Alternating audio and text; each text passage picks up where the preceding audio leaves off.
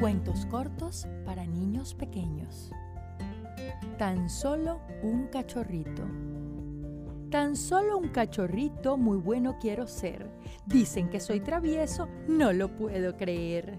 Solo escondí un zapato, rasgué el gorro del bebé, corrí detrás del pato y la leche derramé.